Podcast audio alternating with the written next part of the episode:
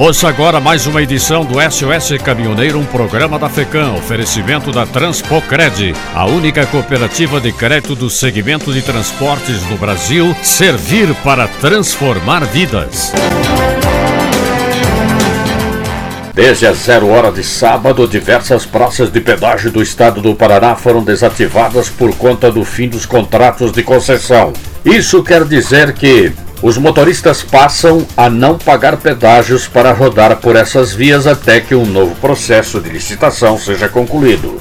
Por conta do fim do contrato, foram desativadas as praças de pedágios das rodovias até então sob concessão da Econorte, Via Par e Ecocataratas. Desde domingo, portanto, também estão liberadas outras 13 praças até então sob concessão da Caminhos do Paraná, Rodonorte e Ecovia.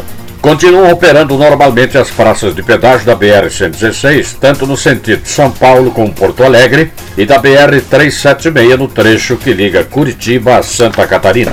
Apesar de estarem desativadas, é importante ressaltar que o motorista deve continuar reduzindo a velocidade ao passar pelas praças de pedágio do Paraná. As cancelas estarão levantadas, mas as únicas faixas livres serão as da ponta da pista, anteriormente destinadas ao pagamento automático, ou seja, as pistas que levavam as cabines de cobrança manual estarão bloqueadas. Quanto ao socorro, os contatos devem ser feitos à Polícia Rodoviária Federal nas BRs pelo telefone 191 e à Polícia Rodoviária Estadual no telefone 198. Para socorro médico, o contato é o SAMU no 192 e também o CIAT no 193. Auxílios mecânicos são de responsabilidade dos próprios motoristas ou donos de veículos. Os pedágios do estado do Paraná são conhecidos como os mais caros do país, mas as novas tarifas devem ser entre 40% e 50% mais baratas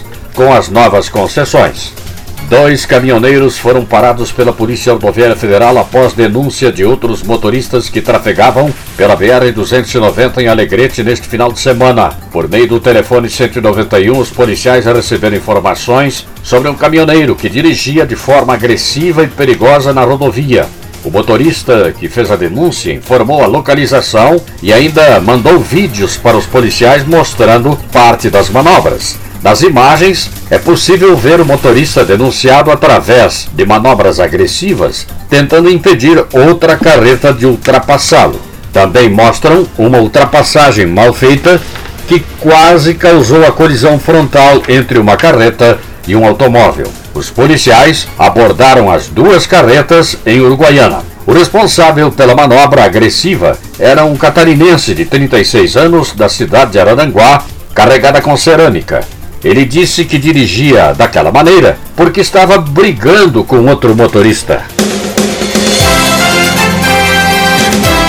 Esta foi mais uma edição do SOS Caminhoneiro, um programa da FECAM, oferecimento da Transpocred, a única cooperativa de crédito do segmento de transporte no Brasil. Servir para transformar vidas.